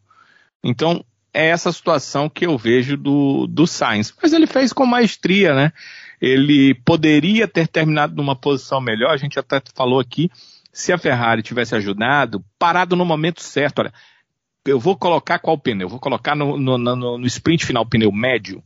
É, quantos, quantas voltas ele dura em alto nível? São com pneu vazio, sei lá, 15 voltas, 12 voltas 12 voltas. Então vou dar 12 voltas para ele terminar essa prova em alto nível, mas tem um número de voltas para chegar lá na frente, ou 15 ou 20, porque com, com o tanque vazio, obviamente, é, dura mais uh, o pneu, né? Ele não vai ser tão desgastado. Eles têm esse cálculo, eles sabem como é. E eles não fizeram isso, então atrapalharam um pouco o Sainz. E mesmo assim, o Sainz ainda conseguiu aí sim o que a gente estava falando, ele na, na possibilidade que lhe foi dada maximizar seu resultado. Aí por isso ele ganha. A gente tem que olhar para o resto da prova, não teve nada tão extraordinário. O Russell conseguiu também fazer uma boa prova, acho que menos extraordinário do que é, fez o Sainz. Uh, o Hamilton conseguiu fazer uma boa prova, lembrando que é, tinha uma Red Bull ele conseguiu manter uma Red Bull atrás dele, como o Russell também conseguiu ultrapassar e manter até o final da prova. Então, tem essas questões que a gente tem que mencionar, mas eu acho que é, diante dessa prova que não teve é, situações tão extraordinárias positivamente, acho que é, é o Sainz fica com essa de avexado nesse GP da França, que parece que vai ser o último aí em, em muito tempo, né, sabe? É verdade. A gente está tendo né, umas mudanças aí para o calendário do ano que vem, é, onde a gente vai ter, assim, provavelmente, né, provas novas. Devemos ter provas novas, entre aspas, né? Alguns retornos, em verdade, né? No caso aí, Kyalami, né? Que há muito tempo a gente não tinha, né, Danilo? É, e um GP num, num, outro continente, né? Porque no continente africano faz tempo, né? É exatamente é. o de Kyalami, né? Na África do Sul e também o retorno da China, né? Que provavelmente deve, devem sair aí a França e a Bélgica. É, a China ainda depende um pouquinho da, da, de como teremos essa questão da Covid até lá, né? É, Se fosse hoje, por exemplo, ainda não, não dava para ter GP lá. Pois é. Inclusive essa, essa questão da China que pode ser com que a gente ainda tenha a Bélgica no ano que vem. Porque eu. Uma, eu... Pena, uma pena perder Spa, né? Uma pena porque é um dos GPs, além de tradicionais, que é, tem a beleza natural de Spa e tem também, normalmente, né? Uma boa prova, né? Boas provas. Né? É. E ainda mais pensando que a Bélgica só está perdendo espaço na Fórmula 1 por causa do GP da Holanda, por causa do Max Verstappen. Né? E logo o GP da Holanda, que não, E logo o GP da Holanda, pois é. é. Não faz assim, a pista em si não, até agora não nos trouxe assim, né, motivação de que teremos grandes provas daqui para frente. Eu acho que vai ser muito difícil a gente ter, viu? Mas... É porque o circuito é aquilo ali, né? Sabe? É. Não tem, não Exatamente. tem como mudar. Mas volta, voltando e votando, Flavinha, sua escolha aqui para o Avexado, Flavinha. Eu concordo totalmente com o Danilo. É, é porque assim. Ai, gente, é, a prova em si é tão assim. Uh, que, né? Mesmo que tenha sido. Não tenha feito mais do que a obrigação dele, tem um piloto que saiu passando todo mundo. É o melhor que a gente pode chegar de uma corrida dessa. Apesar de ter ficado tentada a, a dar pro Russell esse título nessa corrida, mas assim, meio que foi muito bom, né? Ele saiu de sexto, pódio, mas ainda é aquela coisa assim, ok. É, é, foi muito, tudo isso foi muito GP da França, assim, que só tá existindo lá. Enfim. É, vou dar pro, pro Sainz mesmo, porque nem, é um cenário muito sem graça, ele fez alguma coisa ainda, né? Que foi sair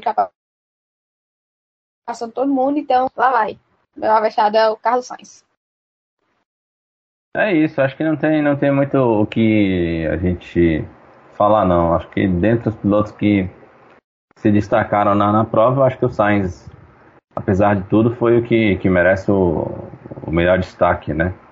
É, como vocês bem colocaram, é a obrigação dele, né, pela corrida, pelo carro que tem, fazer uma corrida de recuperação para pelo menos estar tá entre os cinco. Mas eu ainda acho que se não fossem os erros da Ferrari, talvez ele ainda tivesse melhor dentro da prova. Acho que poderia ter condições sim de ter terminado em terceiro, pelo menos. Então, eu vou também né, é, dar esse voto ao, ao Carlos Sainz Júnior por essa corrida de recuperação. Então, Carlos Sainz Júnior lidera o leva, né, o prêmio aqui de Avechado. Minha gente, é, a gente então tem corrida agora na Hungria, já no próximo final de semana, e eu estava vendo aqui que há expectativa, previsão do tempo, pelo menos, em alguns institutos de meteorologia, apesar de ser bastante comum nesse tempo é, o GP da Hungria ter bastante sol e a gente está numa onda de calor na Europa, há sim previsão de chuva para sábado e domingo na Hungria, na hora da prova. Né? Pelo menos para dar aquela emoçãozinha. Porque a gente sabe que o GP da Hungria também, né? É aquele assim que a gente se vacilar na pescada, hein? Ano passado foi aquele caótico, né? Que o Ocon ganhou.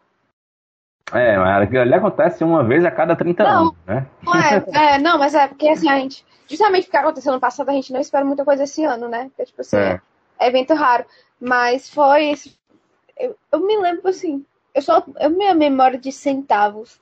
Mas eu me lembro que teve largada caótica e eu lembro que no final das contas o Ocon ganhou. Porque foi a primeira vitória do Ocon, eu lembro que foi na Hungria. De Foi, resto. foi ano passado que o Hamilton. Foi aquela largada que o Hamilton largou sozinho? Foi? Foi, foi né? Peraí, vou. Deixa eu pesquisar aqui rapidinho. Eu acho que sim. É, Eu tenho quase certeza que. Eu não arrisco, não, que a minha memória é horrível, mas acho que foi. A minha memória também é muito Deixa eu perguntar aqui ao pai dos burros. Eu acho que foi. É, foi. Foi, foi da Hungria, foi, foi, foi, foi. É. Foi, foi ano ele mesmo. Tá vendo? Eu sabia que tinham acontecido várias coisas. Eu não lembrava É, exatamente. é, não, é verdade. Do ano passado. É, de- dessa calma. vez, dessa vez tomara que chova, né? É, Não, e assim, ano passado foi caótico, porque vocês vão lembrar que no começo da corrida choveu, e aí foi aquela situação de de na volta bater, que a não foi? apresentação choveu, mas tipo, na largada já tinha parado de chover, e aí foi aquela coisa maluca. E aí, enfim, já aquela batida do, do Bottas com o Norris, com o Verstappen. É isso que eu tava pensando. Foi uma que todo mundo bateu, tipo, um bateu no outro, aí foi. Foi, foi aquele Foi. Lá, foi. É, Exatamente. A memória. A, a gente não tem, de novo, um negócio assim legal pra bagunçar. É bom, vez ou outra. É, e aí o, o Hamilton largou sozinho. Será que teremos outras bizarrices no GP da Hungria desse ano? Cenas dos próximos capítulos. É, meu povo, apesar do. O GP da, o GP da Hungria não corre risco, não, né, sabe? Hã? O GP da Hungria não corre risco, não, né? Pois é, por incrível que pareça, não. Aí é engraçado, né? Se passar, aí o GP da Hungria fica. Não é, rapaz. É, gente, é. Espaço aí é um absurdo. Eu- Absurdo total. Uma coisa é porra e caçaí, né? Vá com Deus, não volte mais. Mas tirar spa, gente. Spa, tanto circuito pra tirar, vocês vão tirar. Ó, aqui A questão de, a questão de Paul Ricard, só pela França que eu fico assim um pouco triste, né? Porque é uma é um país com campeões, é, que Sim, tem sim. pilotos, Tem muita né, história, né? no grid, é, É. um país histórico. é, na própria história da Fórmula 1, é, É. é um país que, que, que, tem, que tem legendas na história, mas é, o circuito realmente não deu certo. Talvez um outro circuito, talvez fazendo de uma outra forma. Não sei se aquele circuito pode ser modificado. Ele parece ser uma tábua, então por que não modificar o circuito, né? Parece uma Né? tábua, assim, você poderia modificá-lo, acho que sem muitos, sem, é. porque também não é, não é do nosso bolso, né? Não é a gente que gasta, né? Mas a gente quer ver um circuito que possa gerar boas provas. E parece que aos poucos a Fórmula 1 vai entendendo que tipo de circuito gera boas provas. Se fizesse uma modificação, quem sabe? Porque a França merece ter um GP por lá. Agora não pode ser nesse circuito, aí eu concordo totalmente. Você tem que sair, que saia Paul Ricard. O que a gente tá achando estranho é que a Bélgica também vá no bolo, né? Pois é. Ainda mais, né, Danilo? A- a- hoje o grid da Fórmula 1 tem dois, tem dois pilotos, dois pilotos e meio, né, franceses, né? Porque tem, Pois é. tem o, o O Gasly, Principado de Mônaco é quase ali, né? É, e tem o Leclerc que é meio italiano, meio francês, meio monegato, enfim. tá quase isso, né? É uma pena mesmo. Eu acho que, que a França merecia. Acho até que por Ricardo, como você bem disse, acho que dependendo do desenho da pista, poderia, sei lá, tentarem alguma coisa diferente para ver, mas enfim. é, não vai rolar. Mas o que eu queria falar com vocês, eu vou pedir para vocês até tentarem ser um pouquinho breves, pelo andar da carruagem do tempo já do, do nosso podcast, falar sobre o final de semana da F2 também, né? A gente teve aí é, corrida lá na França também, da F2. Drogovic não venceu, mas pontuou, né? Teve uma boa pontuação, conseguiu manter aí uma vantagem dentro né, de, um, de uma distância muito administrável rumo ao título, né, Flavinha? Agora são 39 pontos, não é isso? Pro segundo colocado, pro. É, qual é o nome aqui do rapaz? Francês, né? Theo Pocher. Theo Pocher, né? Francês, inclusive. Tava em casa. Pois é. Hein, ô Flavinha, mais um bom final de semana aí do Drogovic, né? Apesar de não ter conseguido vitórias. É isso aí, sabe? A gente tá um pouquinho assim de saudades da vitória. E ele mesmo se cobrou sobre isso em entrevistas que ele deu depois da, das corridas do final de semana. É, mas foram pontos importantíssimos.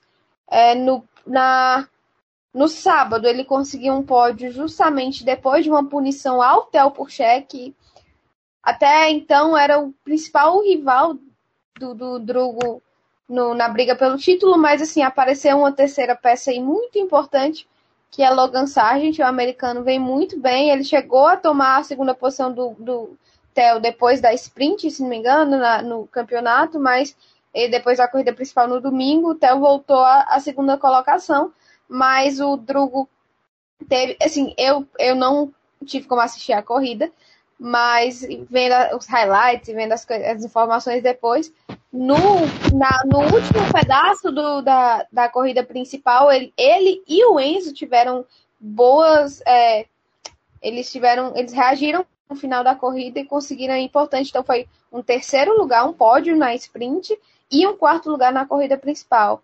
É, como você disse, 39 pontos aí de distância para o Theo que é o segundo colocado no campeonato. Ainda é, é uma distância assim, considerável, mas ele precisa voltar a vencer, é importante demais uma vitória é, para dar ainda mais tranquilidade se a gente está pensando em título mesmo. É, então, é, é, porque também assim, a, a, MP perdeu um pouco de. É, o, o, estranho da MP, na verdade, foi o início, né? O início é avassalador. Porque a MP é meio que isso aí, ela é aquela coisa. É, tem bons momentos, mas a metade na, na na maior parte do tempo, ela é uma, uma equipe de meio de grid, é porque realmente o Drugo é, teve, teve um acerto no carro e o Drugo, é, como ele é bom pra caramba, que a gente já falou aqui, então ele conseguiu ótimos resultados. Ele deu uma largada assim no campeonato muito boa. As etapas iniciais foram muito boas. Mas desde então a MP vem perdendo um pouco de rendimento nos finais de semana. Esse foi um bom final de semana. Mas no passado, por exemplo, o carro estava sem ritmo total. Então tá aquela coisa meio assim, incerta. Será que o carro vai corresponder? É, mas a gente fica na torcida para que dê uma encaixada de novo, um acerto bom de novo, para que ele possa é, novamente vencer. Como eu disse, Theo Pucher é hoje ainda o segundo colocado, então a gente imagina que seja o principal concorrente dele na, na briga pelo título, mas, como eu disse, tem esse americano aí, o Sargent, que apareceu muito forte. Sempre eu falo isso, eu até brinquei com, com os amigos meus, porque eu costumo dizer que na segunda metade do campeonato da, da Fórmula 2 sempre aparece um motorzinho bom que só, que dá um piloto, um piloto X, dá um arranque nessa segunda etapa que realmente assim é, é algo que acontece nos, nos últimos anos aconteceu geralmente são pilotos que interessam. Aí está é muito teoria da conspiração? Sim é teoria da conspiração. Me deixem com minhas teorias da conspiração. Mas é porque realmente sempre aparece. Aconteceu isso com o Mick ele deu uma arrancada muito boa no ano retrasado. Ano passado tivemos Ju e e quem foi que acho que foi o Ju mesmo que deu uma, um, uma arrancada muito boa na segunda metade. Agora temos o Sargent. Enfim, apenas uma coisa para ficar de olho, mas vamos continuar na torcida aí para o Drugo seguir, seguir o líder, segue o líder, segue o líder. A gente está na, querendo muito esse título. É, para sonhar ainda com uma vaguinha aí na Fórmula 1, quem sabe. É o nosso grande objetivo de todo mundo que está acompanhando, torcendo para ele, né? Oh, é verdade, viu, Flavinho? Ô Danilo, até a gente já havia comentado aqui em episódios anteriores, eu, eu coloquei isso aqui, que acho que o, o campeonato que o Drugo já faz é, é, é, muito, muito bom, muito bom mesmo. Mas eu acho que, de qualquer forma, é preciso demais que ele confirme esse título para ele pensar em galgar qualquer coisa na Fórmula 1, seja ali uma vaga de de piloto reserva, de piloto de teste. Eu acho, eu acho nesse momento um, cenário muito difícil para que ele consiga uma vaga de titular, mas eu acho que acima de tudo ele precisa confirmar esse título, né, Danilo? Sem dúvida. Piloto titular, eu acho que para 2023 é, é impossível. O Piastri, ele simplesmente destruiu na Fórmula 3 chegou na Fórmula 2, destruiu, foram dois anos de títulos seguidos. Esse tipo de piloto é o piloto que a Fórmula 1 pega e o Piastri não conseguiu ainda um assento. Deve conseguir para o ano que vem, porque está no contrato dele. Ou ele consegue o assento, ou ele tem o direito de romper o contrato com a Renault, no caso a Alpine. Então deve conseguir um assento, porque a Alpine está uh, eh, querendo pagar aí para a Williams, para a equipe que quiser, para poder dar um assento para o Piastri, que é tido como um, um futuro campeão, ela não quer perdê-lo. Né? Existe até a possibilidade da equipe se livrar do Alonso para ficar com o Oscar Piastri. Então é, é difícil para o Drogovic ganhar esse ano e no ano que vem ter um assento. Mas para a carreira dele como piloto é muito importante esse título. Lembrando que o último título que o Drogovic teve na carreira é, de, de, de, temporada inteira foi ali no seu início, uh, segundo ano digamos assim, na, na, na, Europa, porque no primeiro ele acho que foi quarto colocado, mas fez uma boa temporada na Fórmula 4 alemã,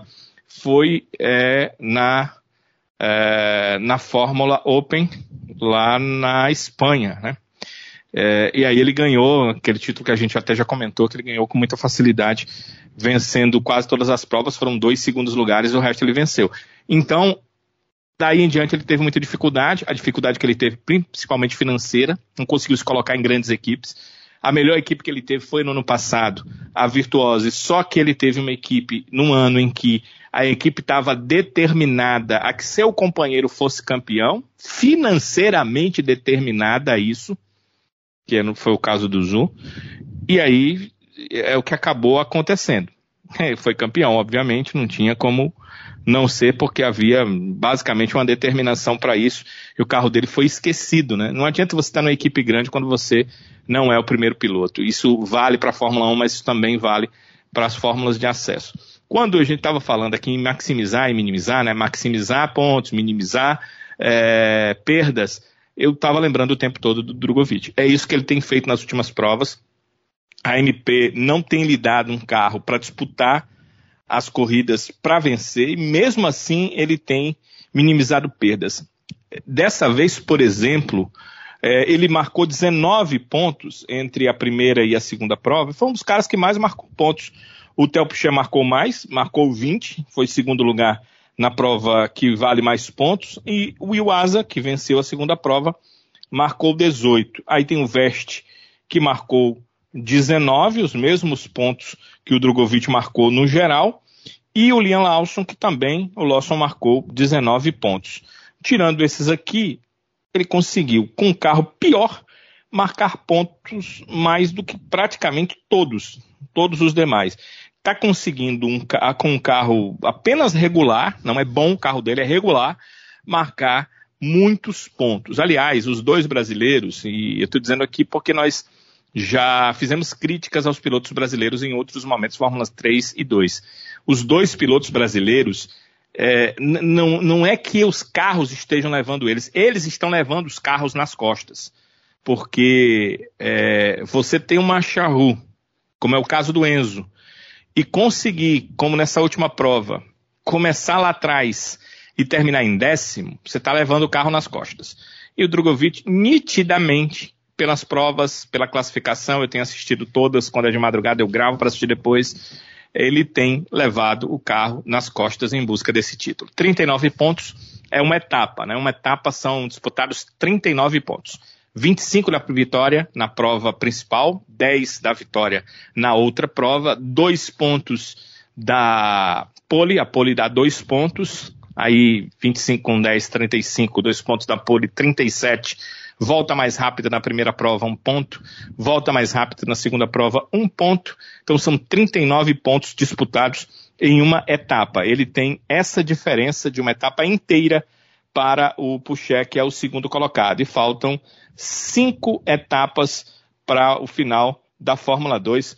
Aí nós temos que desejar que dê tudo certo para esse piloto, que Deus olhe de forma positiva para ele e aí que ele faça a parte dele e que a MP também faça, porque se tem uma coisa importante que a MP teve até agora foi a regularidade, dar sempre um carro em condição de terminar a prova.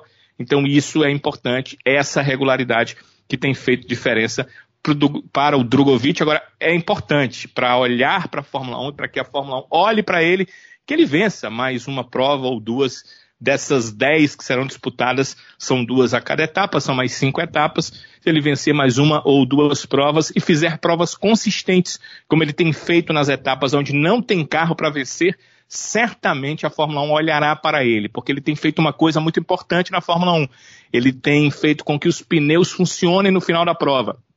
Foi assim que a Flavinha falou que ele ganhou as posições ali na reta final da prova, porque ele fez com que seus pneus não se desgastassem ao ponto de que, quando os adversários estão com pneus desgastados, ele chegue e faça ultrapassagens. Olha, é, quem está acompanhando o podcast e que não acompanha a Fórmula 2, a AMP ela não é uma das principais equipes da categoria, nem de longe. Ela nunca disputou o título na categoria Fórmula 2. Ela está distante disso e o Drogovic está brigando contra um Logan Sargent na Carlin, que é uma das mais tradicionais equipes de base de todos os tempos, desde o tempo da Fórmula 3 inglesa como principal equipe de base, a Carlin era a tradicional, e está disputando contra o Pucher, que também está numa outra equipe que é extremamente tradicional, equipe francesa, inclusive, esqueci o nome agora, a Arte, a Arte Grand Prix é uma das equipes mais tradicionais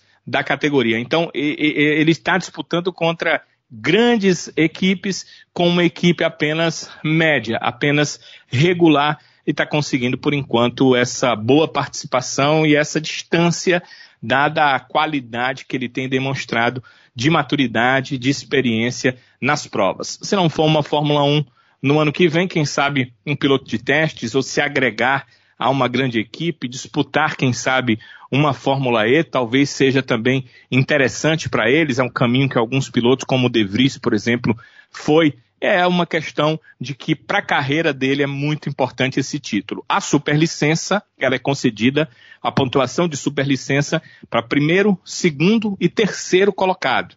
Mas para o Drogovic, particularmente para a carreira dele, mais do que os pontos de superlicença, é importante que ele seja campeão na Fórmula 2. É isso, minha gente. Agradecer aqui o tempo né, dedicado ao nosso episódio, você que nos acompanhou aí por essa pouco mais de uma hora e 30 minutos. Muito obrigado pela sua audiência. Continuem compartilhando aqui o nosso conteúdo. É, você que nos segue nas redes sociais, né, curta as nossos, nossas postagens, seja lá no Twitter, também no Instagram. Dê o joinha também aí no seu aplicativo né, de escutador de podcast. Eu ouvi essa palavra dia desses, ó, tocador de podcast. Então você que tem o seu aplicativo tocador de podcast, também o joinha aí no Avechados para nos dar aquela força, aquele apoio moral para a gente continuar aqui fazendo esse trabalho, né? Já quarta temporada aí do Avechados, sempre aí com as análises pós-corrida da Fórmula 1.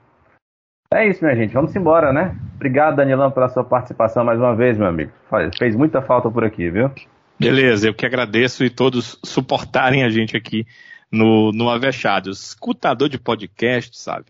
É quando o cara dá um tapa bem no seu pé do ouvido e diz assim: para de bater no meu escutador de podcast. Aí sim é o escutador de podcast. É, o rapaz? ouvido de quem está talhado a ouvir aqui o Avechados. Pessoal, um abraço para todos. A gente espera que semana que vem a gente esteja falando de uma ótima prova também na Hungria. e para que ela seja melhor, quem sabe, chuva, né? Se na classificação, ótima, mas sobretudo na corrida, que é para misturar as coisas e que os mais qualificados saibam trabalhar, que a chuva sempre faz isso, né?